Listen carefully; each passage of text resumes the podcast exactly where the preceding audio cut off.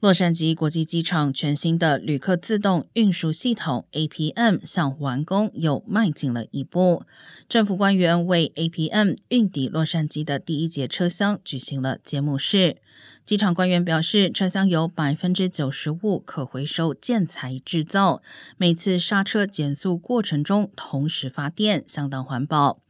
APM 系统预计二零二三年完工，届时每天从上午九点运行至晚上十一点，每两分钟一班车。估计在 LAX 每小时可运送一万名乘客，每天服务人次达二十万人，希望解决数十年来机场拥塞的问题。